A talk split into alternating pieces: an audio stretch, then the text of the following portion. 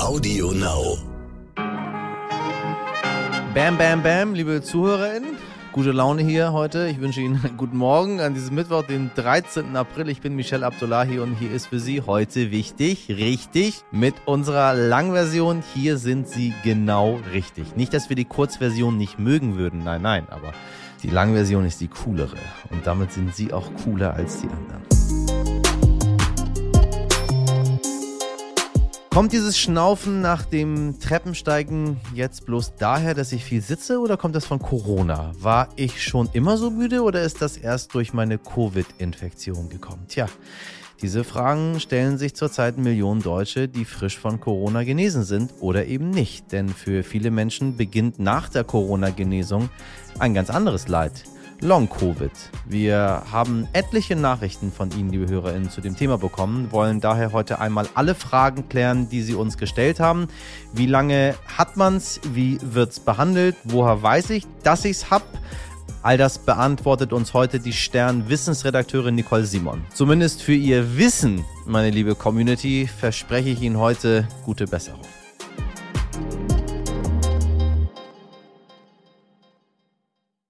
Zuerst für Sie das Wichtigste in aller Kürze. Gott ist tot, zumindest für die Mehrheit der Deutschen. Erstmals seit Jahrhunderten fällt der Anteil an Kirchenmitgliedern in Deutschland auf unter 50 Prozent. Zum Vergleich, 1972 waren noch fast drei Viertel aller Deutschen in der Kirche. Die Gründe für die vielen Austritte sind vielfältig und reichen von Steuerersparnissen bis hin zum Umgang mit den Missbrauchsfällen.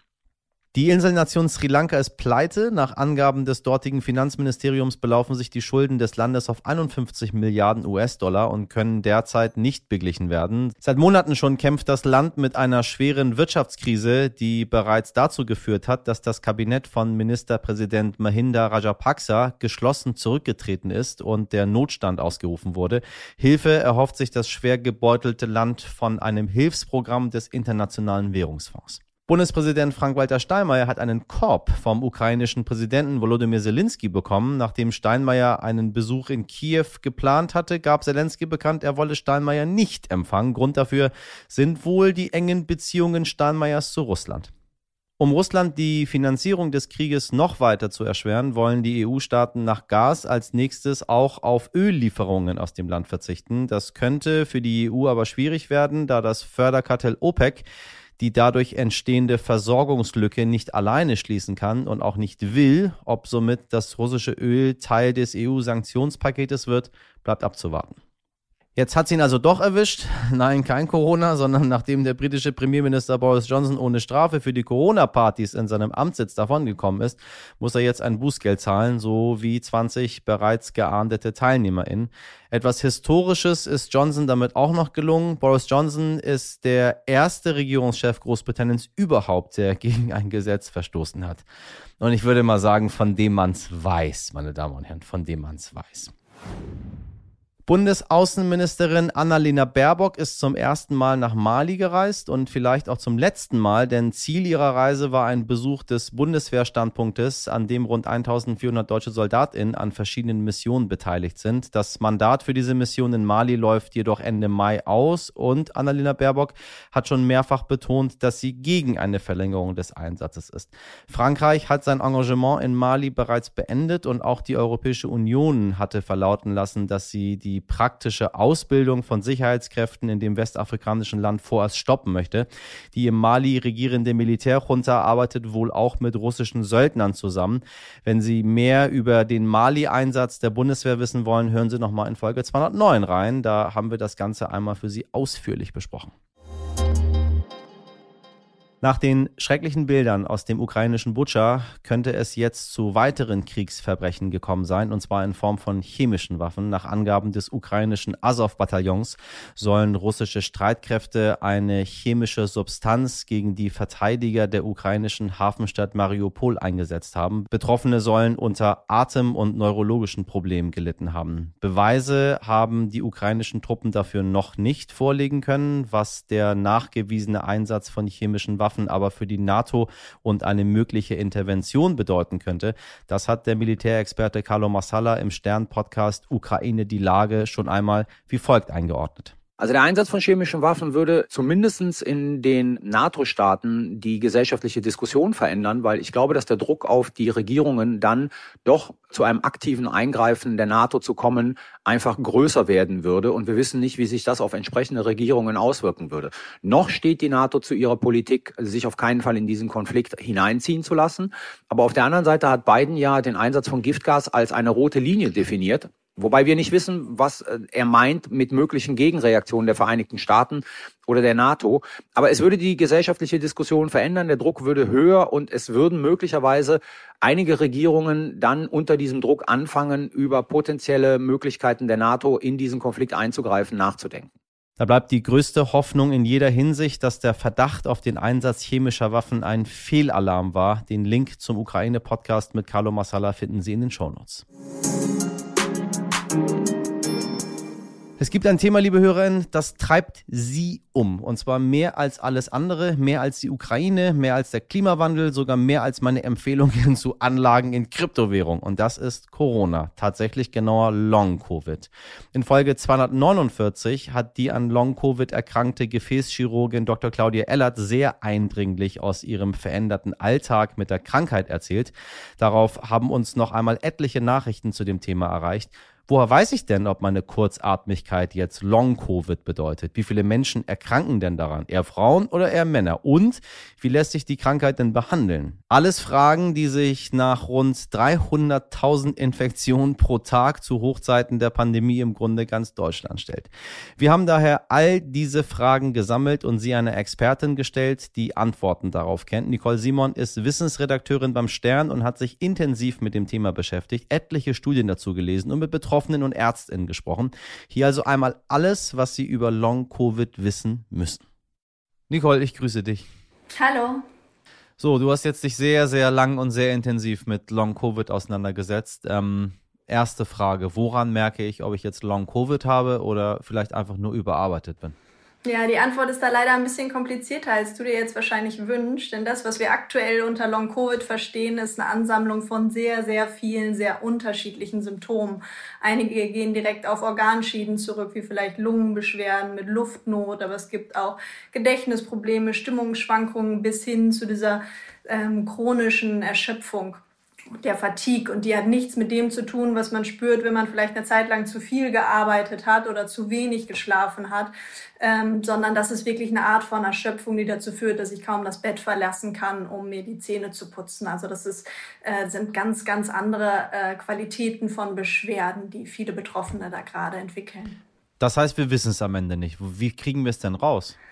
Naja, es wird natürlich gerade sehr, sehr viel untersucht. Es werden Menschen befragt, ähm, es werden Symptome aufgelistet, es wird geguckt, wer hat, wer entwickelt wann, welche Symptome, wie schwer sind die. Das Problem ist, dass es ähm, auch sehr viele Menschen gibt, die gerade Long-Covid-artige Symptome erleben, obwohl sie vielleicht gar nicht infiziert waren, weil natürlich auch diese Pandemie an sich ähm, einen, einen Rattenschwanz an Problemen hinter sich herträgt. Und diese unterschiedlichen Krankheitsbilder bei so unterschiedlichen Symptomen, die muss man jetzt gerade versuchen, so ein bisschen auseinander zu dröseln. Und äh, ja, in der Phase steckt die Forschung gerade.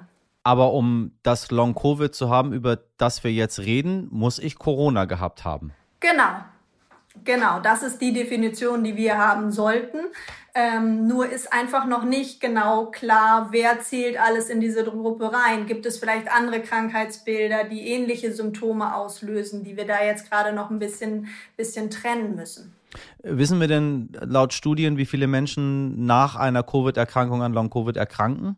Ja, das ist aktuell auch tatsächlich eine der spannendsten Fragen und das ist auch noch nicht noch nicht vollständig geklärt. Das geht auch auf diese Problematik zurück, die ich eben angesprochen habe, dass wir noch nicht genau wissen, wer sind denn die, was, sind alles die Symptome, die wirklich reinzählen und wer entwickelt die wirklich. Ähm, aber man geht momentan davon aus, dass es etwa zehn Prozent der Menschen nach einer Corona-Infektion mit Langzeitbeschwerden zu kämpfen haben. Zeigt sich das sofort oder äh, dauert das ein paar Wochen, bis es auftritt? Also wie, wie kann ich denn sicher sein, dass ich nach Corona doch nichts habe? Was ein Riesenthema ist, weil ich weiß, dass ganz, ganz viele Menschen wirklich Angst haben. Ich bin ehrlich gesagt auch einer davon. Ich möchte das gar nicht hier kleinreden, ähm, weil ich mit so vielen Menschen jetzt in letzter Zeit gesprochen habe, die mir gesagt haben, ja, dann war es plötzlich da. Und dann dachte man sich so, oh, das möchte ich aber nicht. Und das sind Menschen, die sich das alle, was ich wirklich nochmal betonen möchte, nicht ausdenken. Ich hasse das, dass man immer sagt, wenn jemand irgendwas Unsichtbares hat, ähm, es immer heißt, ja, ach, äh, frische Luft und Sonne. So, das hilft auch bei, bei anderen Dingen, nicht wenn man wirklich krank ist. Also, woher weiß ich, dass nichts hängen geblieben ist? Wann kommt das? Das ist tatsächlich ganz unterschiedlich. Es gibt diese eine Gruppe der Menschen, die einfach nie wieder richtig fit werden oder beziehungsweise in den nächsten Wochen auch wochenlang nicht richtig fit werden nach der Infektion. Gerade natürlich kann man sich vorstellen, wenn Menschen zum Beispiel auf der Intensivstation behandelt worden sind, also der Körper auch massiv angegriffen worden ist, dass das sehr lange dauert, bis sich, bis sich die Organe von diesem Angriff auch wieder, wieder können und da auch Schäden zurückbleiben können. Es gibt aber auch Beschwerden, die tatsächlich auch erst Wochen, Monate nach der eigentlichen Infektion auftreten können. Gerade das, was, worüber wir eben gesprochen haben, was dann Erschöpfung angeht, was, was auch psychische Symptomatiken angeht, Gedächtnisprobleme. Das sind Sachen, die tatsächlich auch erst viel später sichtbar werden können. Wenn natürlich meine Erkrankung jetzt schon in der ersten Welle passiert ist, also ich Anfang 2020 erkrankt bin, dann muss ich, glaube ich, wenig Bedenken haben, dass jetzt irgendwann aus dem Nichts was auftritt. Aber gerade innerhalb der ersten Wochen und Monate nach der Infektion kann es tatsächlich sein, dass sich bestimmte Beschwerden noch entwickeln. Und diese Beschwerden sind dann messbar oder ist das äh, so ein Gefühl, wo ich erzähle, ja, ich weiß nicht, irgendwie bin ich schlapp? Das sind schon Sachen, die, die darüber hinausgehen. Aber es ist einfach diese Vielzahl an unterschiedlichen Symptomen, die an diese, diese Erschöpfung, Kurzatmigkeit, Konzentrationsschwierigkeiten, Gedächtnisprobleme und auch nicht nur einfach ähm, ich habe einen Termin vergessen, sondern das sind Menschen, die teilweise in ihrer Küche stehen und nicht mehr wissen, wie der Wasserkocher funktioniert oder die einfache Grundrechenaufgaben nicht mehr auf dem Zettel haben. Also das sind, ähm, das sind tatsächlich schwere Beeinträchtigungen und gehen über so ein diffuses ähm, Gefühl von, naja, irgendwie fühle ich mich nicht ganz gut und bin gerade ein bisschen müde, weit darüber hinaus. Muskelschmerzen, starke Muskelschmerzen, Kopfschmerzen, psychische Symptome, depressive Symptome können auftreten. Also das ist wirklich ein ganz, ganz großes Feld von unterschiedlichen Symptomen.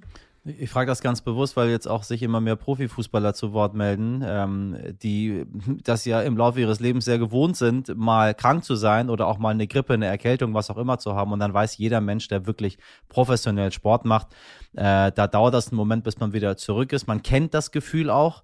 Äh, die sagen aber, bei Corona gibt es jetzt Beschwerden, wo einige sagen, nee, sorry, aber ich kriege da einfach keine Luft. So, das ist irgendwie, ist, ist, ist nicht gut. Deswegen die Frage, gibt es Menschen, die besonders, die ein besonders hohes Risiko haben für Langzeitfolgen? Männer, Frauen, jung, alt, I don't know. Ja, also da gibt es tatsächlich mittlerweile so ein paar Hinweise. Wer ähm, schweren Verlauf der eigentlichen Corona-Infektion hatte, schwer mit Covid-19 zu kämpfen hatte, vielleicht im Krankenhaus behandelt werden musste.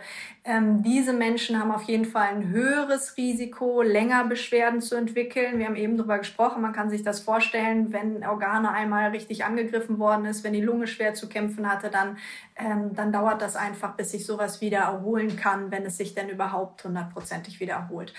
Ähm, genauso sieht es aus mit Vorerkrankungen. Also all diese Dinge, die mich sowieso schon prädisponieren für eine schwere, für einen schweren Verlauf der akuten Infektion, führen wahrscheinlich auch dazu, dass ich ein höheres Risiko für, für Long-Covid habe. Außerdem wissen wir mittlerweile, dass dass Frauen sehr, sehr häufig betroffen sind, häufiger als Männer, obwohl Männer eigentlich das höhere Risiko haben, schwer zu erkranken.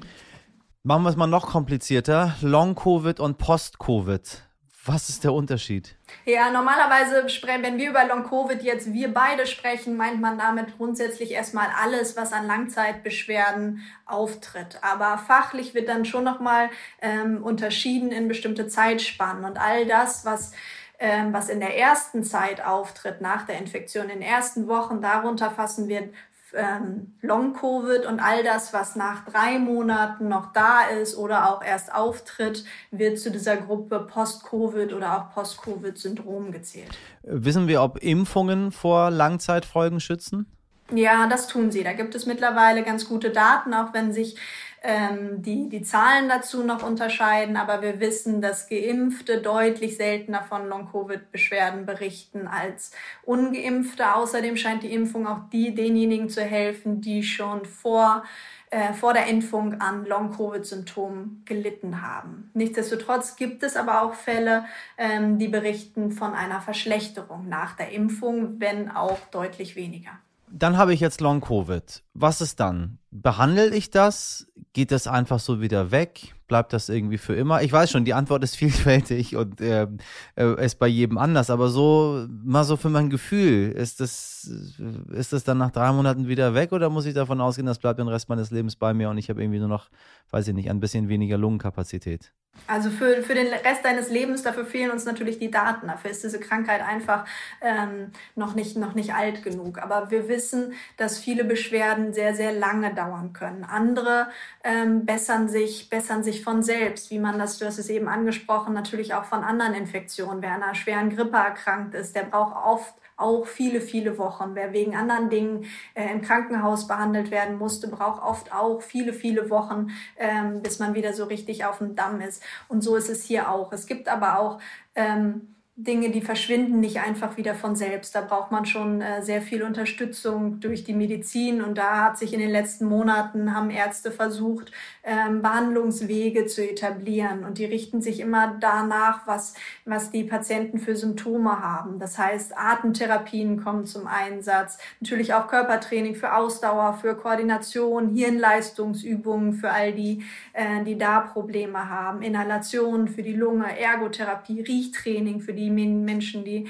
die ihren Geruchssinn verloren haben. Entspannungsübungen, aber natürlich auch psychologische Unterstützung für die, ähm, die da Hilfe brauchen. Und zusätzlich, das sind ja alles sehr symptomatische Behandlungen, ähm, gibt es jetzt Studien, die dann tatsächlich auch nochmal Therapien testen, die sich speziell gegen mögliche äh, Ursachen von Long-Covid richten. Zum Beispiel Autoantikörper. Das sind Antikörper, die wir sonst ja auch produzieren bei einer Infektion, nur sind das Antikörper, die sich gegen den eigenen Körper richten, also da, da Schäden am eigenen Körper anrichten. Und da gibt es die Vermutung, dass einige von denen auch äh, ursächlich an, diesen, an der Long-Covid-Symptomatik beteiligt sein könnten. Da werden Therapien entwickelt, diese Antikörper aus dem Blut zu fischen oder irgendwie äh, zu binden zum Beispiel. Unsere Hörerin Hanna hat uns kürzlich Folgendes geschrieben. Ähm, ich möchte mal vorlesen. Es wäre so wichtig, dass in der Öffentlichkeit ankommt, dass Long-Covid nicht neu ist und ME, CFS eine körperliche Erkrankung ist, die zu Schwerbehinderung führen kann. Dieses Feedback haben wir tatsächlich ein paar Mal öfter bekommen, als das jetzt einfach nur mal so äh, rauszupicken. Äh, ähm, deswegen kannst du mal einmal erklären, was ME-CFS ist? Ja, darunter verstehen wir dieses chronische Fatigue-Syndrom. Eine Krankheit, die unter anderem das Nerven, das Immunsystem sowie auch den Energiestoffwechsel betrifft und zu äh, schwersten Erschöpfungszuständen führen kann, zu Muskelschmerzen, grippalen Symptomen, Herzrasen, Schwindel, Benommenheit, Blutdruck, Schwankungen. Und all das führt dann dazu, dass selbst einfachste Tätigkeiten wie Duschen, wie Zähneputzen, wie mal eben zum Bäcker gehen oder mit dem Hund spazieren gehen, nicht mehr ähm, möglich sind. Und da gibt es natürlich in dieser Symptomatik eine ganze Menge an Überlappungen zu dem, was wir jetzt bei äh, Long-Covid-Patienten auch beobachten. Aber es ist einfach noch nicht geklärt, wie diese beiden Krankheiten zusammenhängen, ob es tatsächlich das gleiche ist oder wie groß, wie groß diese Zusammenhänge sind. Und man weiß auch nicht, wie dieses chronische Erschöpfungssyndrom tatsächlich entsteht. Es wird vermutet, ähm, dass es einen Zusammenhang mit anderen Infektionen wie anderen Viren gibt, etwa dem Epstein-Barr-Virus. Das wird auch bei Long-Covid gerade untersucht, ist einer der Verdächtigen, ähm, dass es da zu einer zu einer Reaktivierung kommen kann, die dann wieder im, im Körper solche Symptome auslösen können. Äh, um auch nochmal auf den Anfang des Gesprächs zurückzukommen. Hanna schreibt uns auch, die äh, Ärztinnen ähm, setzen MF, äh, ME, CFS häufig mit einer psychischen Krankheit gleich oder tun es dann damit ab. Es ist irgendwas, was im Kopf passiert.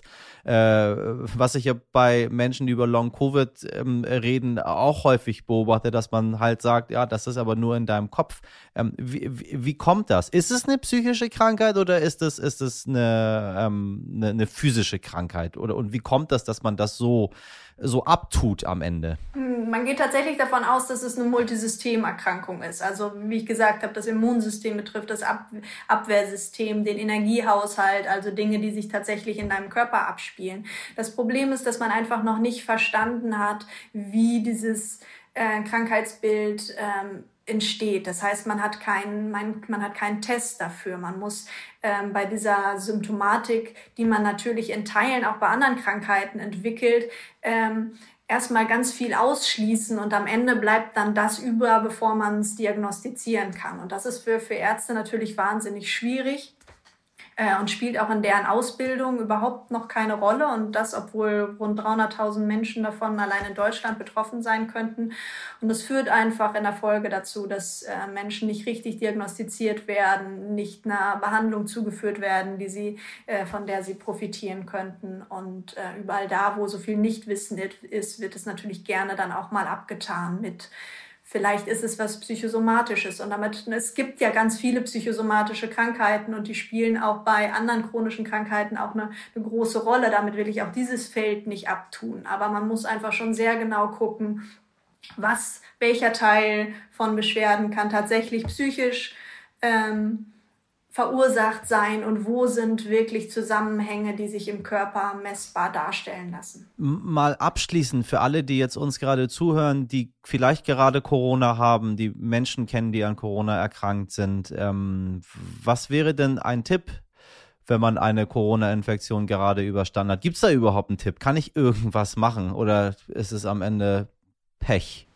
Ja, ist natürlich schwierig, weil ich natürlich nicht voraussehen kann, ob ich dann zu, zu den Menschen gehöre, die am Ende äh, Beschwerden entwickeln. Aber es ist auf jeden Fall klar, dass man, ähm, dass es Sinn macht, in dieser Zeit gut in seinen Körper mal hineinzuhören und zu gucken, bin ich wirklich ähm, bin ich wirklich wieder so fit wie vorher? Gibt es irgendwas, was sich verändert hat? Gerade wenn es darum geht, ob ich wieder äh, anfange, richtig Sport zu machen? Gehöre ich vielleicht zu einer Kreis von Personen, die sowieso ähm, eher zu, dieser, zu diesem Risikogruppenkreis gehört? Dann macht es auch Sinn, bevor man wieder richtig aktiv wird, sich vielleicht nochmal durchchecken zu lassen, die Lunge abzuhören, das Herz zu testen. Denn da gibt es ja auch ähm, Hinweise, dass auch nach Monaten, auch nach einem Jahr da das Risiko für zum Beispiel Herz-Kreislauf-Krankheiten erhöht ist. Ähm, und wenn ich einfach merke, da gibt es was, ähm, was jetzt anders ist, ich erhole mich nicht richtig, dann auf jeden Fall zum Arzt gehen, das ansprechen, auch proaktiv ansprechen, ob es vielleicht eine Verbindung gibt zu meiner ähm, Covid-Infektion. Nur um, wenn Menschen jetzt da draußen sind, die uns zuhören und jetzt völlig verschreckt sind und die Angst haben, äh, wir möchten für dieses Thema sensibilisieren, aber wir möchten nicht, dass sie jetzt Panik haben und denken so, oh Gott, äh, es kann jederzeit sein, dass ich äh, arbeitsunfähig bin. So, nur mal als Beispiel, ich hatte Corona, meine Damen und Herren, das wissen Sie alle, haben wir lang und breit in dieser Sendung besprochen und mir fehlt nichts kein Long-Covid. Äh, ich gehe jeden Tag zum Sport und mache jedes Jahr je, jeden Tag mehr als am Tag zuvor. Also bitte haben Sie jetzt nicht davor Angst, dass Sie glauben, weil Sie Corona hatten, werden Sie jetzt in den nächsten Tagen arbeitsunfähig werden. Ähm, aber es ist eine Sache, über die wir sprechen möchten, weil ich nicht möchte, dass Menschen, die mit diesen Beschwerden an uns treten, in die Gesellschaft reinkommen, dass es als irgendeine Spinnerei abgetan wird. Nicole, ich danke dir sehr für das Gespräch. Ich danke dir. Tschüss. Tschüss. Heute nicht ich. Dass das Ergebnis nicht immer automatisch doppelt gut ist. Wenn man zwei an sich schon gute Sachen mischt, hat die Geschichte der Erfindungen gezeigt. Da wäre zum Beispiel der Pizzaburger. Ein trockenes Burgerbrötchen mit Käse und Salami belegt. Oder Butter unter der Nutella. Was ich persönlich ganz hervorragend finde. Daumen dick. Da frage ich mich nur, wieso? Nicht ähm, bei der Butter unter der Nutella, sondern äh, das tue ich bei einem Produkt, das jetzt brandneu vorgestellt wurde und die großen Probleme unserer Zeit beheben soll, zumindest laut den Erfindern. Laut denen sind die größten Zivilisationsbelastungen Lärm und Viren. Hm. Lärm und Viren. Lärm und Viren. Was könnte man dagegen bloß tun? Genau, ein Kopfhörer, der einen Luftfilter integriert hat. Das Ganze sieht aber eher aus, als äh, könnte man damit unter Wasser atmen. Stattdessen soll es die Atemluft von Stickstoffdioxid und Ozon reinigen und gleichzeitig Lärm filtern. Noise Cancelling und FFP2 in einem. Der Preis für diese Sensation ist noch nicht bekannt. Übrigens hatte das Unternehmen schon einmal so eine brillante 2 in 1 Idee. Ein kombiniertes Wasserhahn-Handtrockner, der an Flughafen-WCs installiert wurde und von dort schnell wieder verschwand. Das Gerät spritzte die Leute nämlich einfach nur nass. Welch äh, schönen Nebeneffekt der Luftfilter-Kopfhörer haben wird, erfahren wir dann im Oktober, wenn das Gerät auf den Markt kommen sollte. Und ich werde das für Sie mit Garantie testen, meine Damen und Herren. Nicht. Im übertragenen Sinne sind wir aber heute wichtig, diesem Kopfhörer gar nicht so unähnlich. Wir filtern falsche Nachrichten aus der schwirrenden Luft des Weltgeschehens für Sie und befreien Sie vor allem von unnötigem Lärm.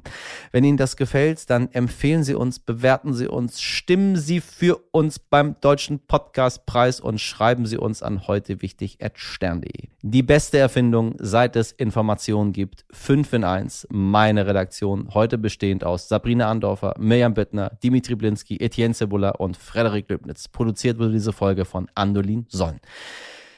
Wenn Sie mögen, hören wir uns morgen ab 5 Uhr wieder. Ich wünsche Ihnen einen ganz wundervollen Mittwoch. Machen Sie was draus. Ihr Michel Abdullahi.